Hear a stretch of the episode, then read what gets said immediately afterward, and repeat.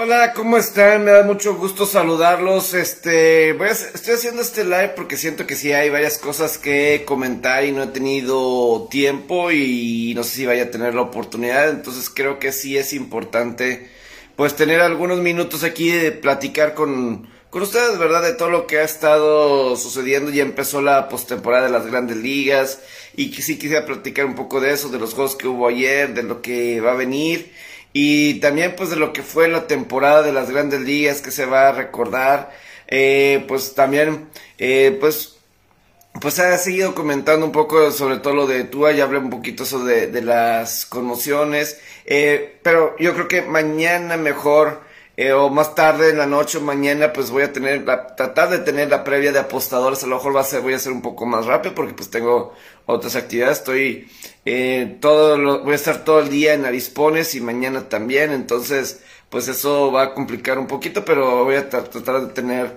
eh, la previa de, de, apostadores.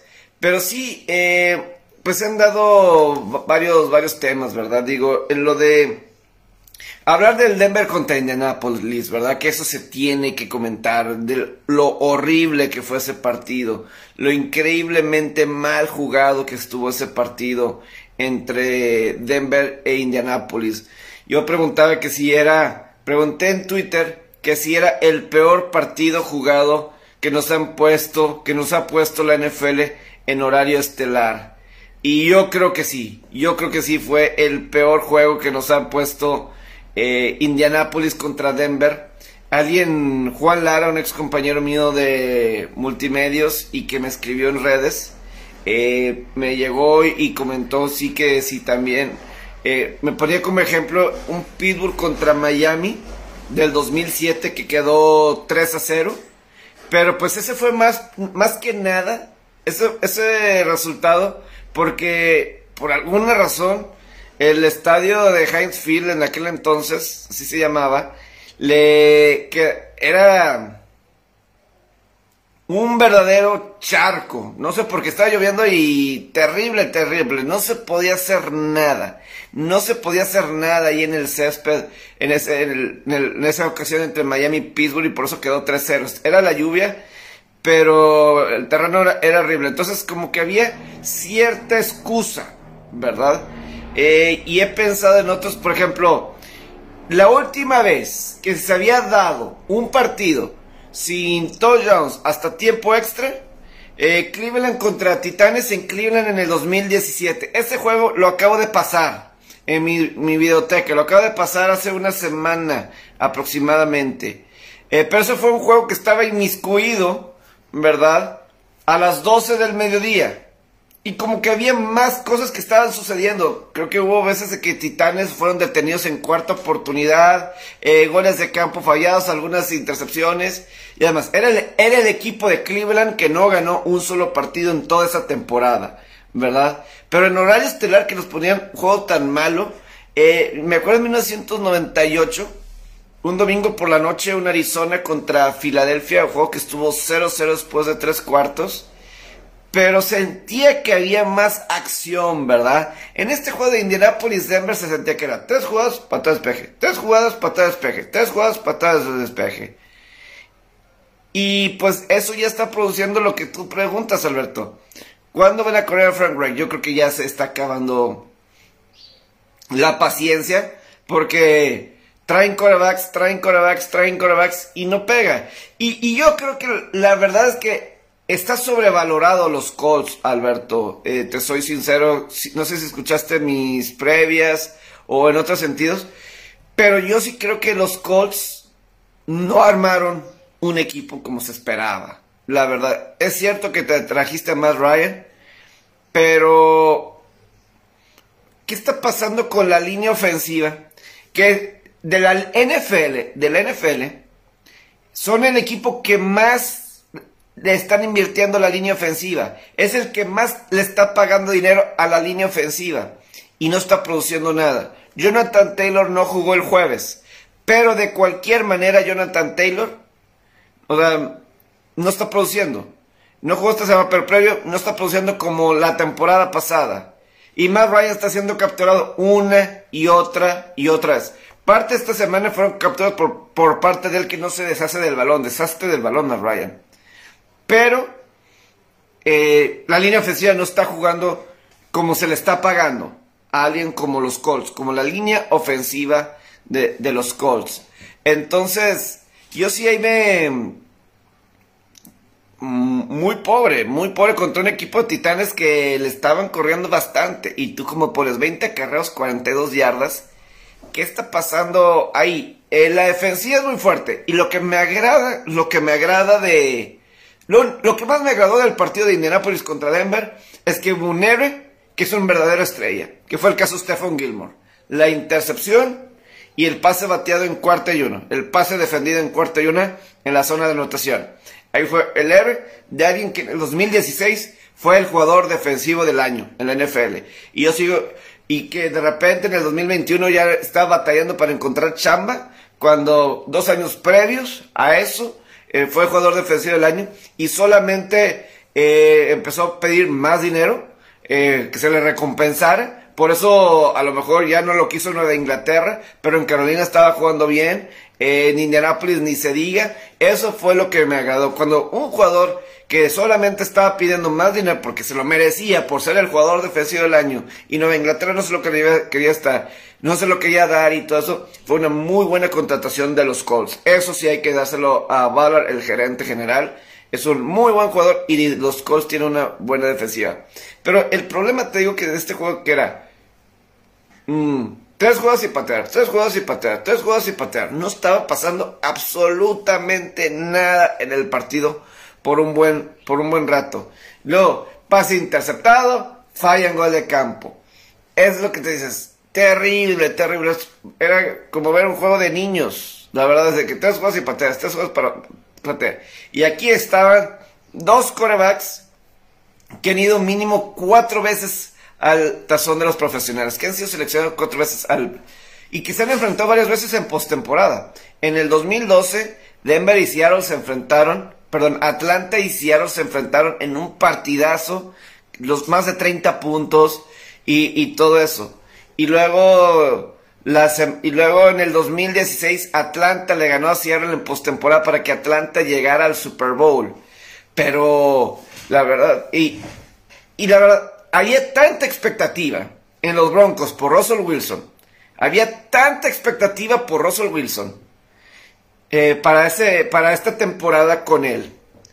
Que, o sea, Denver lo pusieron en la semana 1 de lunes por la noche. En la semana 1 de lunes por la noche. Luego nos los pusieron en la semana 3 de domingo por la noche. El juego que quedó 11 a 10 contra San Francisco. Nos los ponen en semana 5, jueves por la noche. Y ahora nos los van a poner en semana 6, de lunes por la noche contra los Chargers.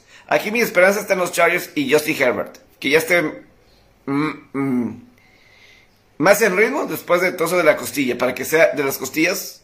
Para que esté para que sea un mejor partido, para que no nos tengan así con estos 11-10, 9-9 después de 60 minutos de juego. Ojalá y creo que después en la semana 8, pues ellos van a Londres a jugar contra los Jaguares, ¿verdad? Van a Londres a enfrentar a los Jaguares, que ese es un juego que también promete ser defensivo. Ese Denver Jaguares, Jaguares es una gran defensa y Denver ni se diga.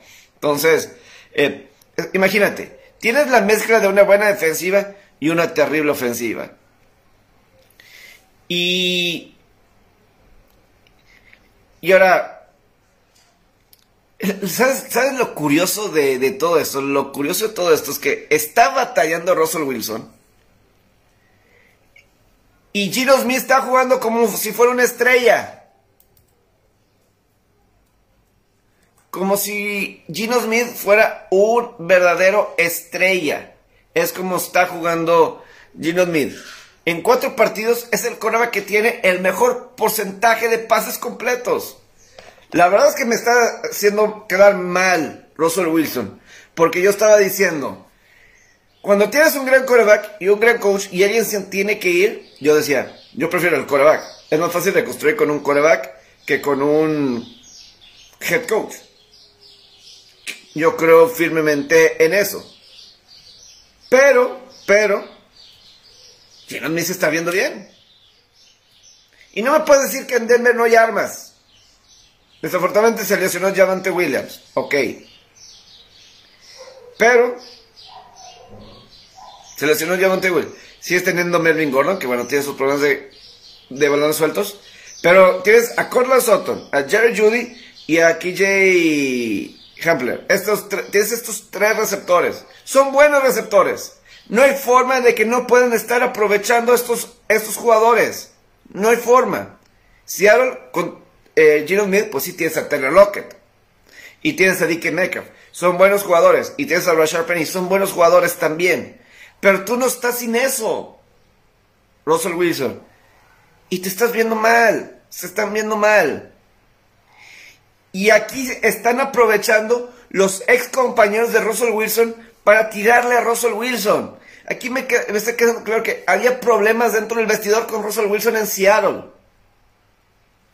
Como que había favoritismo hacia Russell Wilson cuando estaba con los halcones marinos de Seattle. Durante estas primeras cuatro semanas,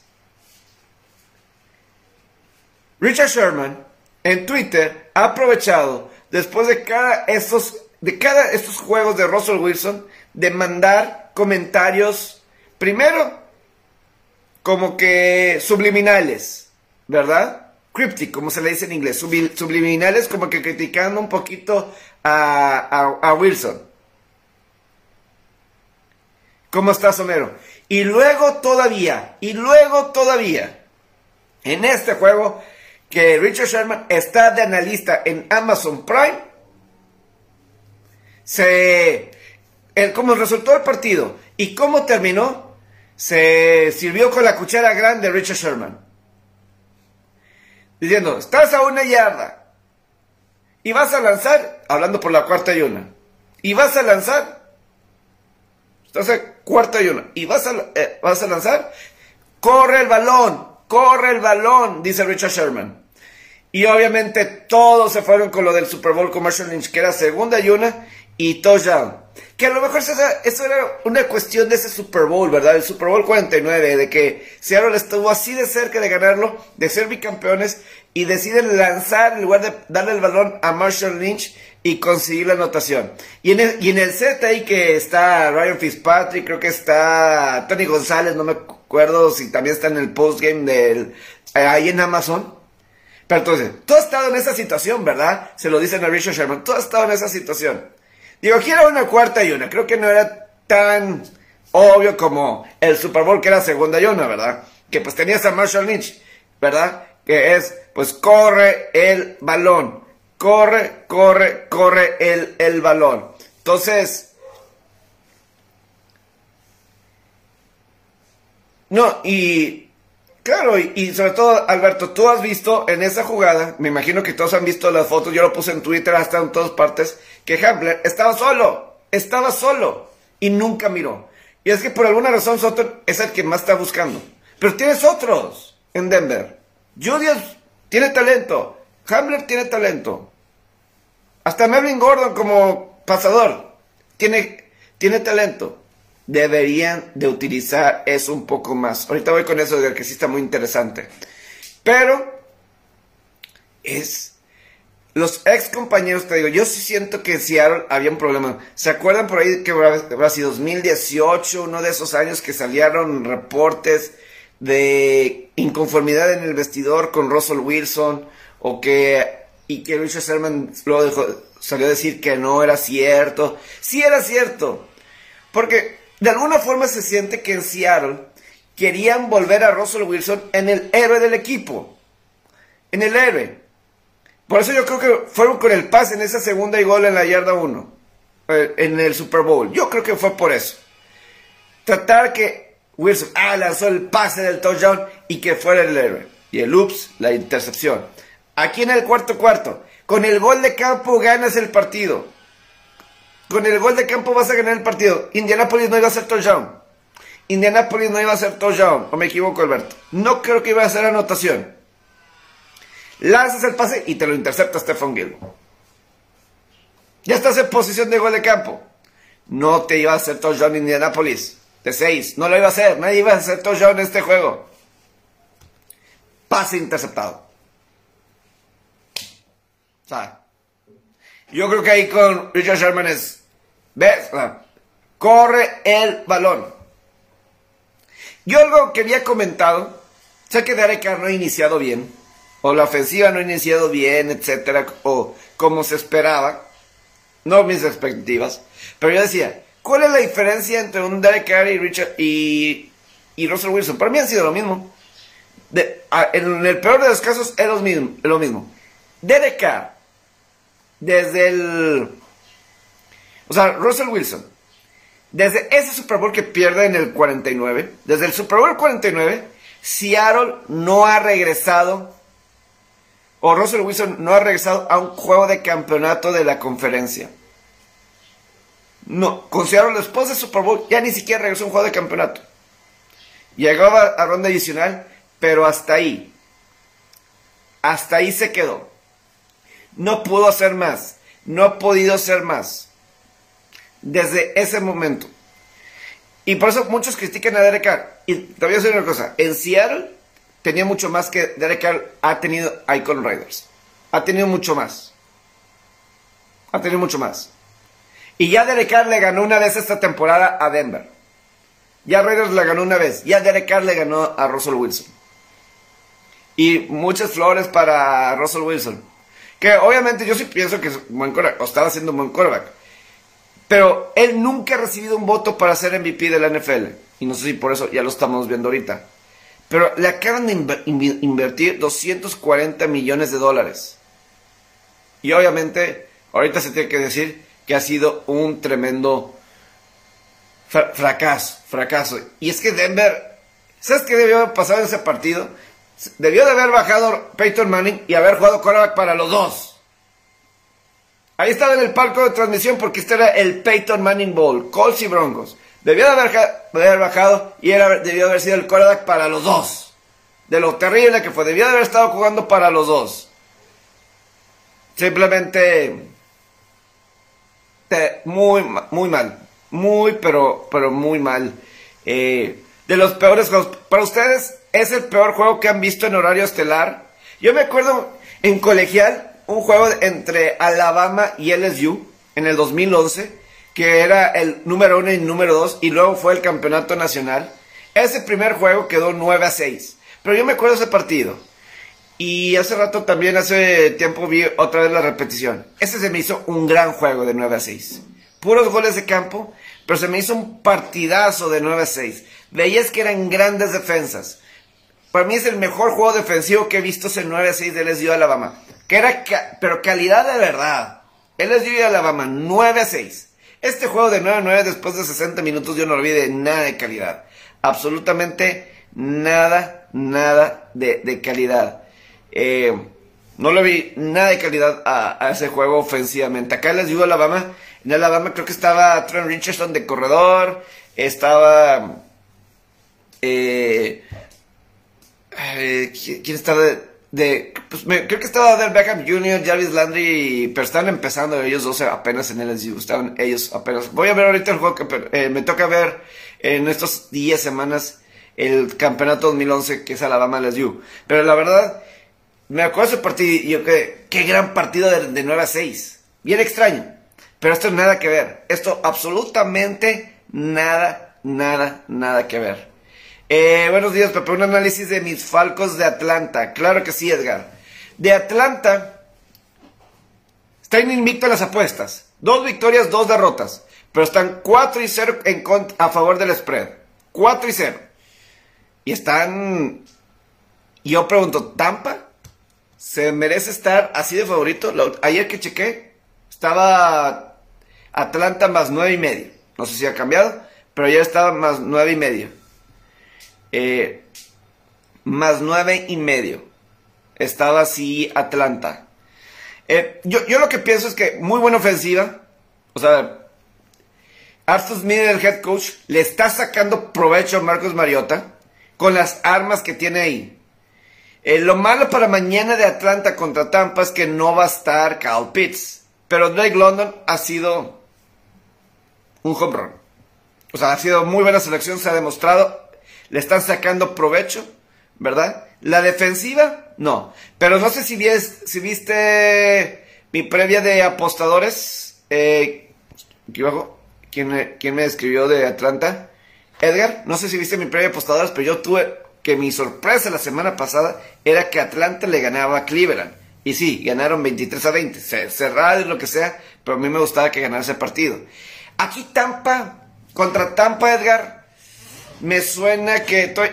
Mañana, cuando se levanten, ahí van a tener seguramente mi previa de apostadores.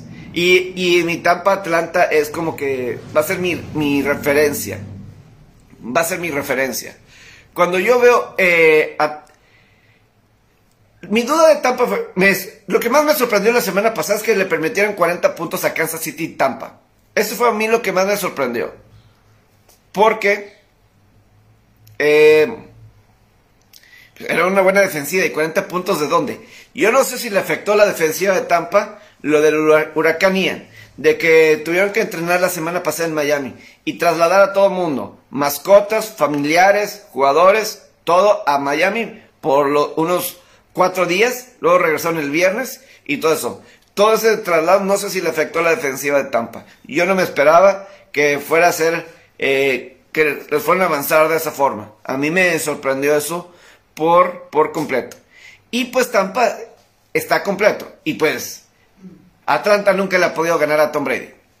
Eh, ¿Verdad? Nunca le ha podido ganar a Tom Brady. Ahí está 28-3 y todo eso, ¿verdad? Nunca le ha podido ganar para bien o para mal, digo, esa es la estadística. Pero a mí se me hace, ahorita entrando, pero sí me hace ruido lo de que Kyle Pitts no va a jugar para sacar la línea. Yo sí creo que Tampa gana, pero como que la línea me está haciendo. Por ejemplo, Atlanta remontó para sacarle la línea a los carneros en la semana 2. ¿Se acuerdan? Juego estaba 28-3, perdón. Pero regresó y sacó la línea. Eh, entonces, ahí está. Y Tampa como que ha perdido dos juegos consecutivos. No creo que Brady va a perder tres juegos consecutivos. No lo creo. Aunque ahorita Tom Brady está dolorido. Tiene, pues, según Leo, según Leo que ahorita Tom Brady pues está deshecho tras el divorcio de su esposa. Que está deshecho, según el posible, el rompimiento con su esposa. Que está deshecho. ¿Qué tanto eso vaya a afectar? De aquí a lo largo de la temporada. Pues aquí él fue el que quiso regresar a jugar. Imagínate que, le cueste, sí, una usted, vamos a suponer que ese, vamos a suponer que ese sea el caso con Brady. Que la razón principal del divorcio es porque regresó a jugar una temporada. Ustedes seguirían en su trabajo a cambio de su matrimonio. Yo creo que tiene que ver, tiene que ver más cosas tiene que ver más cosas de fondo, cosas que a lo mejor estaba prometiendo, pero por el jugar no lo va a hacer o todavía no lo va a hacer, ¿verdad? Eh, Giselle, en este, en este caso, o sea, que cosas que porque Brady no podía, Giselle no va a poder hacer, que cosas que ella quería, no lo sé, no estamos ahí. Pero se imaginan eso. No sé qué tanto le vaya a afectar a Brady, qué tanto le está afectando. Yo creo que en el terreno, tanto creo que no está jugando mal, vean los números. En porcentaje de pases completos anda bien. Eh, y ya con armas completas, jugó, se vio mejor la ofensiva de Tampa, sí, en lo general. Eh, pero bueno, aquí Gigantes 3 y 1, increíble, dice Sergio Escamilla. Eso es un ejemplo de un coach que le está sacando lo más que se pueda a un grupo, a un grupo en conjunto. Para mí es un ejemplo de los gigantes. Eh, no tienen mucho talento. Cuando se enfrentó a un equipo talentoso como Dallas, se vio la realidad, ¿verdad? Con una marca de 3 y 1. Se vio ahí la realidad de los gigantes. Y lo demás creo que han tenido un poquito de, suerte, los gigantes. Pero, pero más por el calendario. Se han jugado bien a los que les ha tocado. Cuando se enfrentaron a un rival eh, fuerte, voy a ponerlo así, como Dallas, se vio la realidad de los gigantes. Van contra Green Bay va a jugar Daniel Jones, que estaba en duda, el coreback, y es en Londres. Green Bay se, por fin Green Bay se convierte ya, las 32 franquicias habrán jugado aunque sea una vez en Londres, aunque sea una vez en Londres. Entonces eso, eh, aquí va a ser Saquon Barkley. Chicago creo que le pudo haber hecho un mejor juego a Green Bay. Chicago le pudo haber hecho un mejor partido a Green Bay. en la semana 2, en el domingo por la noche, sí se hubieran podido eh, se, corrido el partido completamente con, con Khalil Herbert y compañía. Aquí con Gigantes, si saco a Barkley, que ahí es donde le doy el gran checkmark a Brian Dabol con Gigantes. Para mí es ahí yo le doy el gran checkmark. Si ahí, este, si saco a Barkley se pone a correr el balón, es la posibilidad que le veo. Porque fuera de ahí, Gigantes tiene un montón de lesiones en receptores. Un montón de lesiones en receptores. Y pues no está funcionando en esa, en esa parte. Entonces, ahí qué pasa. Brady dice que esta temporada es muy mediocre. Sí, sí, sí leí esas declaraciones. Sí vi esas declaraciones. Va a estar. Eh, pues ya Filadelfia es el único que no ha ganado. Que no ha perdido, perdón. Filadelfia es el único invicto. Houston es el único que no ha ganado. Este, Houston es el único que no ha ganado. Eh, y está muy parejo. Creo que Houston va a volver a perder esta semana contra, contra Jacksonville. Firmemente pienso eso. Eh, ¿Qué futuro le ves a Kenny Pickett? Es que pues, como que fue un gran año en colegial, vamos a ver aquí. Yo mi, mi preocupación es si tienen el, al coordinador ofensivo Homero indicado. Para mí Matt Canada me quedan muchas dudas de Matt Canada, del coordinador ofensivo. No me gustó el año pasado. Yo, yo me, me baso en qué jugadas y en qué momento pides. Y lo dijo Dayonte Johnson. Hace una semana, pues, nos, nosotros podemos, lo dijo Dayonte Johnson antes del partido en contra Jets. Nosotros pues, podemos hacer solamente las jugadas que nos manden. Nosotros nomás podemos hacer las jugadas que nosotros nos pidan que hagan los coaches. Y creo que tiene, tiene razón. O sea, no sé si vieron lo que puse hace rato de que Pittsburgh nunca había sido tan underdog en una semana en su historia, en la era de los Super Bowls. En su historia. Más 14 contra Buffalo. Más 14. Estamos acostumbrados a los Jets. En otros momentos, no sé, a Tampa en su momento. Cincinnati incluso, ¿verdad? Pero Pittsburgh más 14 en un partido. Supera cuando Pittsburgh fue más 13 y medio en el Super Bowl contra Dallas en el 30. Que Pittsburgh sacó la línea, 27 a 17. Pittsburgh sacó la línea. Es cierto que Pittsburgh le ganó a Buffalo la temporada pasada, pero circunstancias muy diferentes. Ese fue juego de semana 1, cuando Mike Tomlin tiene toda una semana para preparar. Fue lo mismo que Pittsburgh le pasó contra Cincinnati. Fue exactamente lo mismo. Fue primera semana. Aquí se ve el, que Tomlin es un muy buen coach. Tiene toda un tres meses desde que sale el calendario para preparar un juego y lo sabe preparar bien. Buffalo y a Cincinnati. Equipos que son más talentosos actualmente que Pittsburgh. Y, ganaron los dos. Y saben que las dos veces y cometieron la travesura.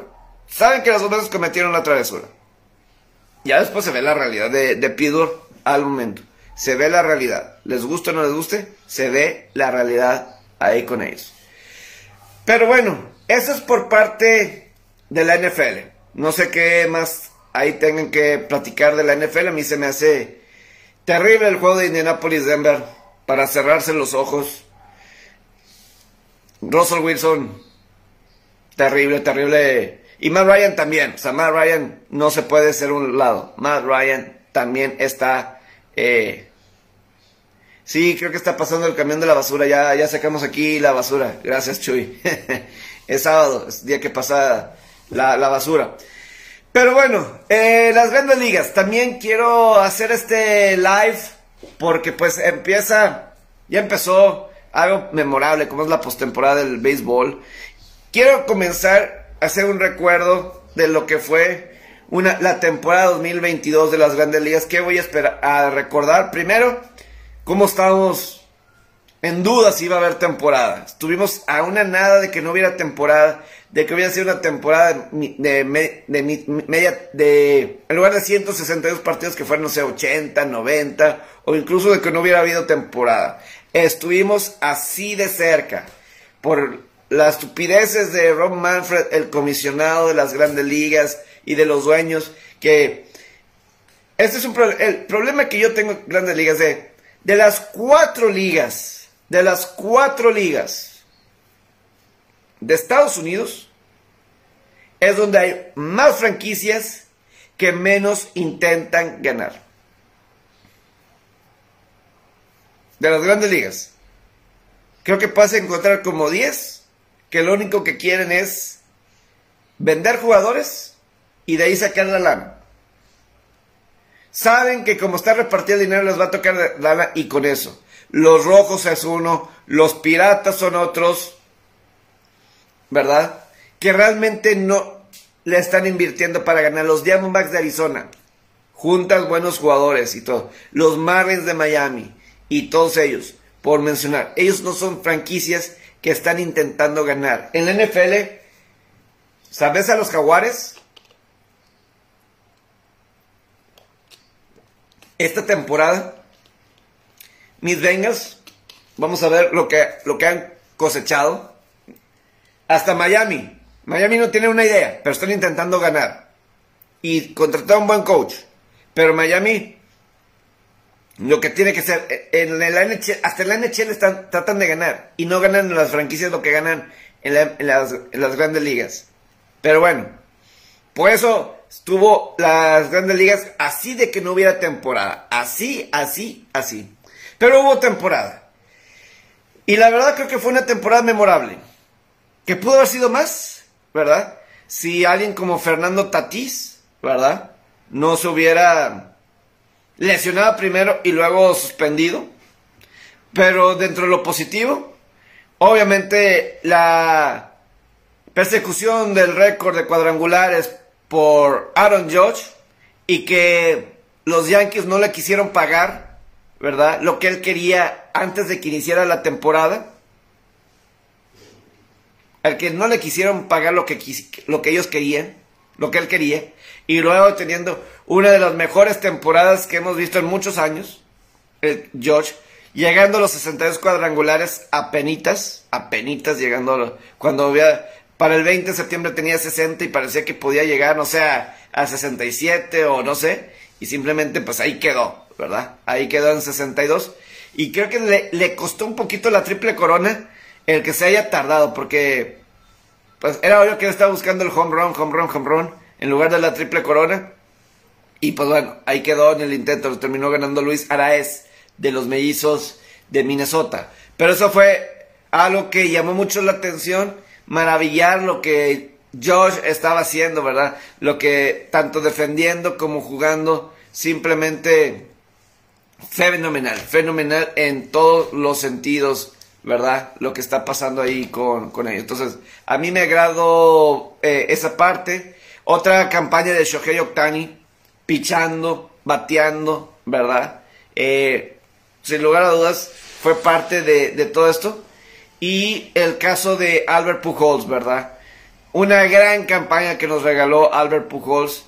Eh, segunda mitad de la temporada. Pensábamos que Ron Manfred, o sea, no pensamos, Ron Manfred lo invita al Juego de Estrellas para celebrar su última temporada. Para celebrar su última temporada, eh, uno de los grandes de este deporte se merecía, ¿verdad?, estar en ese Juego de Estrellas, pero a partir de eso compite en el concurso de cuadrangulares. Y muchos decían, ah, va a perder a la primera, ¿verdad? No, ganó la, creo que, le, ¿a quién le ganó? Creo que le ganó Carl Schwaber, no me, no me acuerdo, pero ganó en la primera ronda. Y muchos dicen que el home run derby, muchas veces dicen que el home run derby, ah, la, razón que no van bateadores, algunos eligen que no, porque arruinan el swing. Aquí es posible que el home run derby le arregló el swing a Albert Pujols, porque a partir de ahí se agarró en una racha impresionante porque necesitaba, si no me equivoco, 21 cuadrangulares en el año para llegar a los 700. 21 cuadrangulares. Tenía 7 para el juego de estrellas. Y fue un juego de estrellas que fue unas semanitas después debido al... debido a lo que se vivió, ¿verdad? Debido a lo que se vivió en aquel entonces, ¿verdad? Con... Eh, em, por el paro laboral. Entonces, desde ahí conectó 7 y terminó que con 24 cuadrangulares. Una cuestión así increíble en poco más de dos meses. La racha de Albert Pujols, simplemente qué buena temporada. Y fue igual de espectacular. Para mí, es más valioso lo que hizo Albert Pujols que lo de Aaron George. Para mí, yo le veo mucho más eh, valor, trascendencia, 700 cuadrangulares. Se, solamente ah, se convierte en el segundo beisbolista en tener 700 cuadrangulares y 3000 hits en una carrera. Convertirse en el número 2 de todos los tiempos en carreras impulsadas. Cuando parecía que ya se estaba retirando y que pues ya se veía que ya estaba en el final de su carrera. Y de repente esta segunda mitad, yo la verdad le veo más valor que a lo de Josh de los 62 cuadrangulares. Creo yo así en lo particular. Y obviamente también como los Bravos alcanzaron a los Mets, ¿verdad? De Nueva York, 10 juegos y medio. Eso también, padre. Eh, el, el ascenso al protagonismo de alguien como Julio Rodríguez de los Marineros de Seattle yo también voy a recordar, eh, eh, voy, a, voy a recordar también, o sea, Julio Rodríguez, cómo llegó y ya le pagaron los marineros y los marineros rompen esa racha desde el 2001 de no calificar a postemporada, están a un triunfo, están a un triunfo los marineros de avanzar a la serie divisional por primera vez desde el 2001. Y pues vamos a ver qué pasa, porque también el trade de Luis Castillo, fenomenal. Eh, se lo ganaron a los Yankees. Se lo ganaron a los Yankees. Hay que recordar eso. Estaban los Yankees y los Marineros. Los Marineros le ganaron a Luis Castillo, a los Yankees de Nueva York. Y ayer, y ya le dieron extensión de contrato a los Marineros a Luis Castillo. Y ya valió la pena ese dinero que invirtieron en Luis Castillo con el juego que dio en el juego 1 no permitió carreras, mientras que él estuvo ahí en el montículo, no permitió carreras, ganaron 4-0 los marineros, le dieron tres carreras con que trabajar su ofensiva de inmediato sobre Alex Manoa y Luis Castillo, él fue a hacer su chamba. Luis Castillo fue a hacer su chamba y o sea, los marineros de todos los deportes americanos era el que tenía más tiempo, más tiempo sin poder calificar a postemporada. Ahora son los Sacramento Kings en la NBA, porque fíjate cómo son las cosas en el béisbol. Marineros califican. Luego, automáticamente, los Phillies de Filadelfia se convertían en la franquicia que tenía más tiempo sin calificar a postemporada. Y ya calificaron ellos también. ¿Se estaban cayendo? Pero calificar. Y luego le agregas, o yo le agrego, ¿verdad? El punto en el que ahora son los angelinos de Los Ángeles, que ya no están, que son los que tienen más tiempo sin calificar a postemporada en las grandes ligas, los angelinos. O sea, Mike Trout y Shohei Ohtani, ¿alguna vez lo vamos a ver con esta postemporada ya expandida de un equipo más por liga? Lo vamos a ver ya en un futuro a Ohtani, que ya se va a quedar un año más, ¿verdad? Mike Trout, que se va a quedar más. Quizás para un tema para más adelante, ya a lo mejor que más adelante traigo ese tema, a lo mejor miércoles.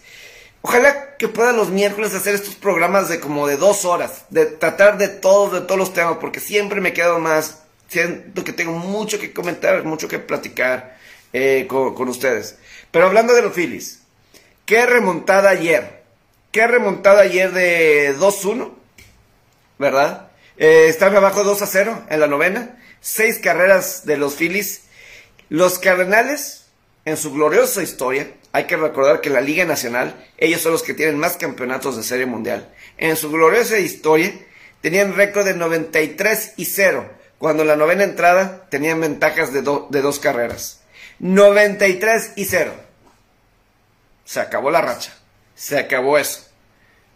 ¿Algún día se tiene que acabar? Y ayer fue. Simplemente Hensley creo que era el cerrador se descontroló. Se descontroló y ya no pudieron cerrar la llave los Cardenales. Eso yo creo que fue la sorpresa más grande para mí el que Phillies ganara. Porque Filadelfia, esta es la razón que Filadelfia calificó a postemporada. Contra los Nacionales de Washington, Phillies tuvo un récord de 16 victorias, 3 derrotas. Contra el resto, 70 y 70. Hay nada más para que se den una idea. Por eso Phillies calificó, porque estaban los Nationals, ¿verdad?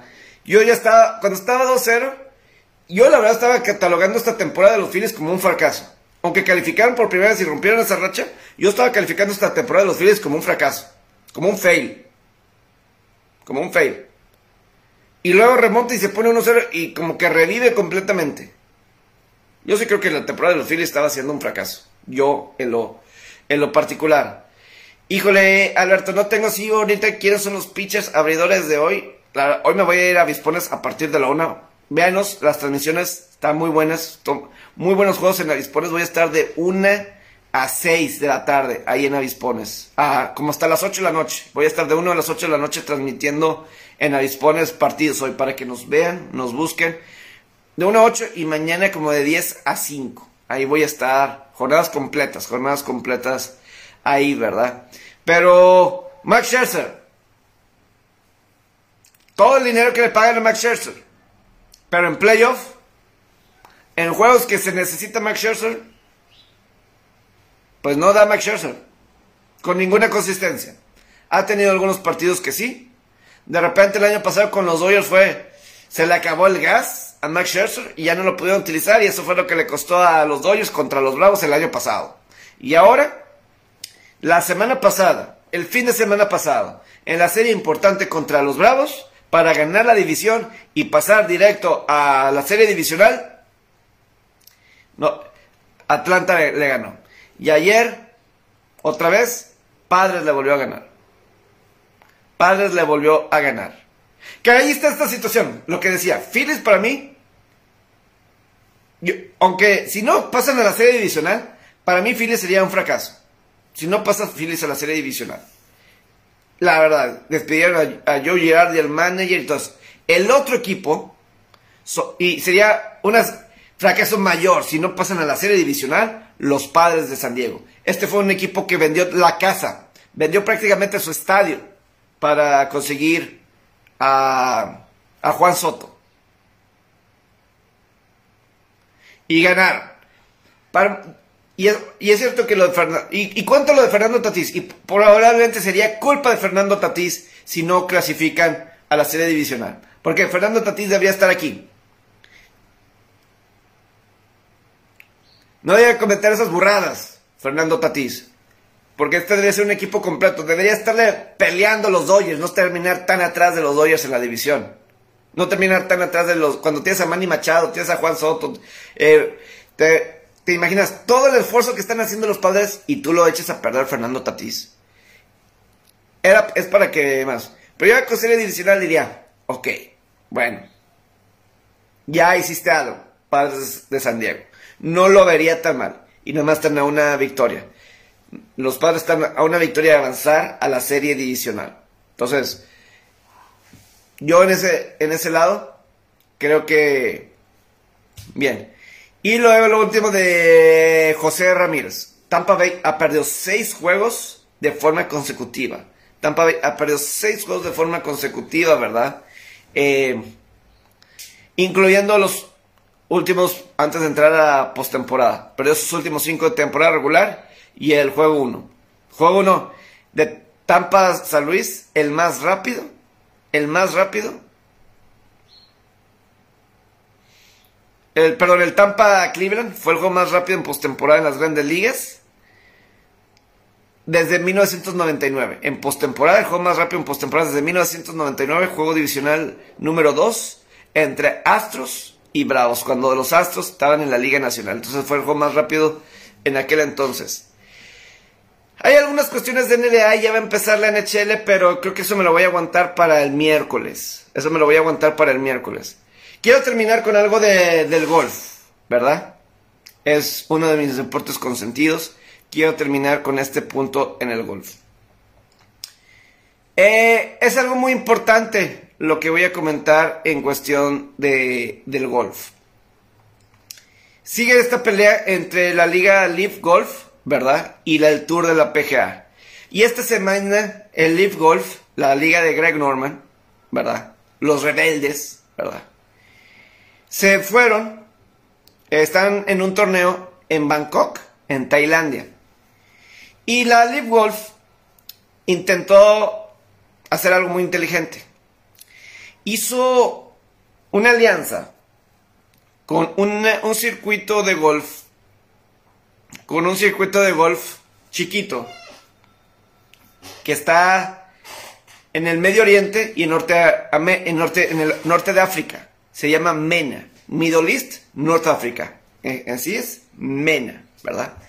Así que conjunta eh, circuito de golf en el medio, en el Middle East, en el Medio Oriente y en el norte de África. Es un circuito muy chiquito porque hay, creo que estaba diciendo Greg Norman, el CEO de Leaf, que son como 21, 22, ¿verdad? Este, circuitos de golf que se les da punto en los rankings, etcétera. O sea, hay, hay torneos muy grandes, los giras muy grandes, que es el Tour de la PGA, el DP World Tour, ¿verdad? Que es el de Europa. Y creo que son los fuertes. No sé si hay uno en Asia así bastante fuerte que dan puntos en el ranking, etcétera, ¿verdad? Pero hasta me imagino que la gira de golf MX también da aquí puntos en el ranking. Pero los de Live Golf no quieren puntos. Pero esta no, no, tienen puntos, no les dan puntos. Y, y la clave es que la Live Golf se hace esta asociación, este acuerdo, este partnership con Mena. Porque en Mena sí dan puntos en el ranking. Pero ese circuito desde la pandemia, o sea, tienen problemas económicos. O sea, eh, ahí en ese, en ese circuito, el líder en ganancias es de como 43 mil dólares. Es como de 43 mil dólares las ganancias en aquel entonces, eh, en la última vez que hubo temporada. Entonces, como que reviven, ¿verdad? Y es que, que hay muchos criterios para como que definir si dan rankings en el punto, en los, en los, si dan puntos en el ranking mundial hay muchos factores así. Que, ¿cuál es el tamaño de los, del playing field, verdad? O sea, ¿cuántos jugadores hay? Si es de, ¿a cuántos hoyos es la competencia? Son de 54, son de 72, ¿verdad? Que si hay una cuestión de ganarte para estar en esos lugares, si hay una cuestión de estarte ganando esos, esos lugares, ¿verdad? Entonces, como que todo eso. Por lo pronto, la gente en el ranking mundial, les, digo todavía no, que estos torneos que tienen en Bangkok, y creo que la próxima semana, pronto creo que también están por esas partes del mundo, que también, que iba a haber partnership para ver si daban puntos en el, en el ranking. Les dijeron todavía no. Y luego sale gente como Bruce Kepka y Bryson de Chambeau. Era más padre ver a Kepka y de Chambeau eh, chocando con rivalidad, ¿verdad? En lugar que estén peleando esto de Live World, pero eso es otra cuestión. Y es que los puntos en el ranking es fundamental y es crucial en el ranking mundial, porque es súper, súper importante los puntos en el ranking mundial. Sobre todo si no has ganado majors. Porque para estar en los majors necesita estar dentro de los mejores 50 en el ranking mundial. Necesita estar dentro de los mejores 50 en el ranking mundial. Por ejemplo, para el Masters. Para el Masters no hay clasificación. O sea, no hay como el US Open, el British Open, que hay que clasificar. O el, para el Masters, el PGA Championship es por clasificación. Sobre todo en el ranking mundial. O cómo te va en el Tour de la PGA, mejor dicho. Pero si no estás dentro de los 50 mejor en el ranking mundial, no puedes jugar. Jugadores como Bryson de Chambeau sí pueden. Como Bruce Kepka sí pueden. Como Dustin Johnson sí pueden. Cameron Smith sí pueden. ¿Verdad? Hasta creo que Joaquín Niemann sí va a poder jugar este año de ranking porque jugó, se clasificó al Tour Championship. Y si clasificas al Tour Championship, puedes jugar. ¿Verdad? Puedes jugar en esos torneos en los majors. A mí me llama mucho la atención si Cameron Smith va a poder jugar el Players. Él ganó el Players, pero que el Players sí es torneo oficial del Tour de la PGA. Esto es el que organiza el Tour de la PGA, ¿verdad? Es lo que a mí me llama la atención. Pero sí puede jugar los majors porque acaba de ganar el British, el, último major. Entonces, él tiene cinco años para jugar majors. Él no se tiene que preocupar. No se tiene que preocupar el caso de Cameron Smith. Eso está muy, muy curioso. Entonces, pues eso es ahí un poco lo que se está llevando a cabo, ¿verdad? Este, pues bueno. Entonces, todavía no está esto de los puntos en el ranking mundial. Y dice Bryson de Chambeau, hemos cumplido con cada criterio para que nos den puntos en el ranking. La verdad no. O sea, mm, creo que el tamaño del campo. Lo que sí es que, mira. Como que hay un proceso, y creo que tiene que ser varios, es, como que tiene que ver algo de, de mérito lo que está tratando, así como que te tienes que ganar cierto lugar para en ciertos torneos para que equivalga es decir, que signifique algo el que ganes y pierdas.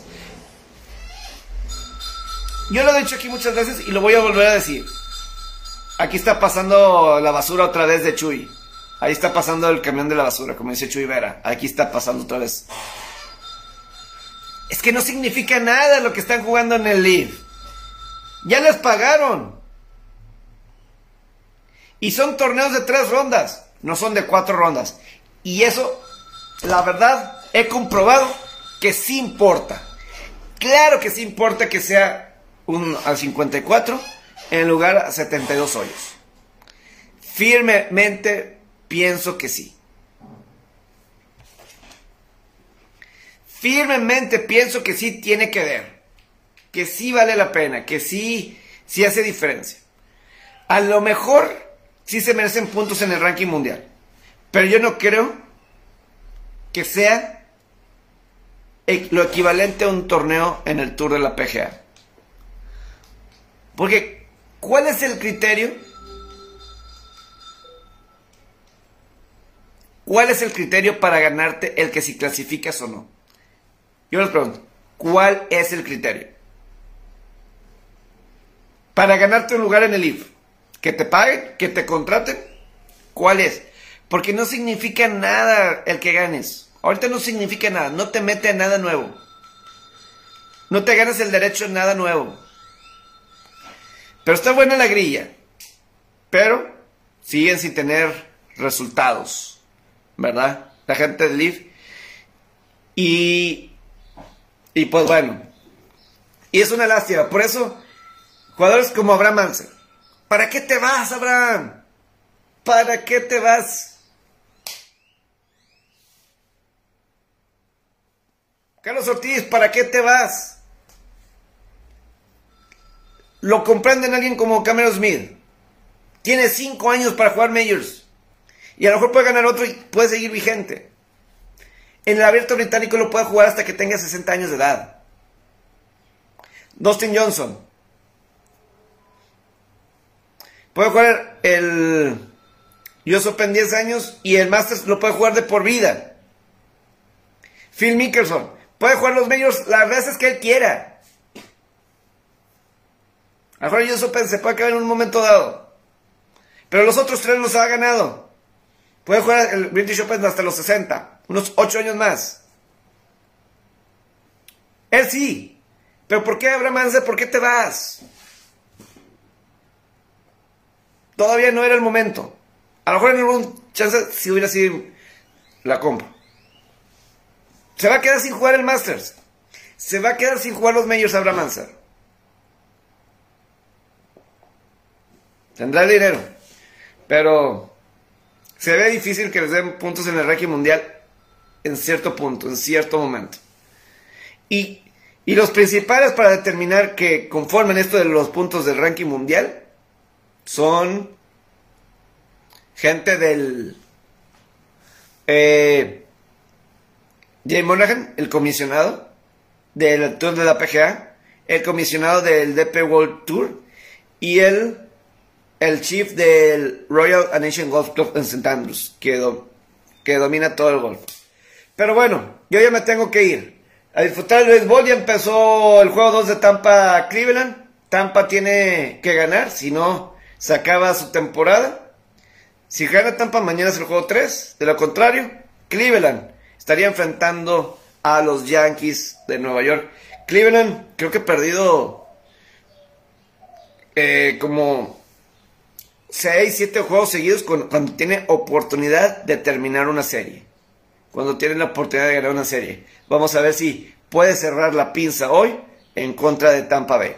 Que tenga un excelente sábado.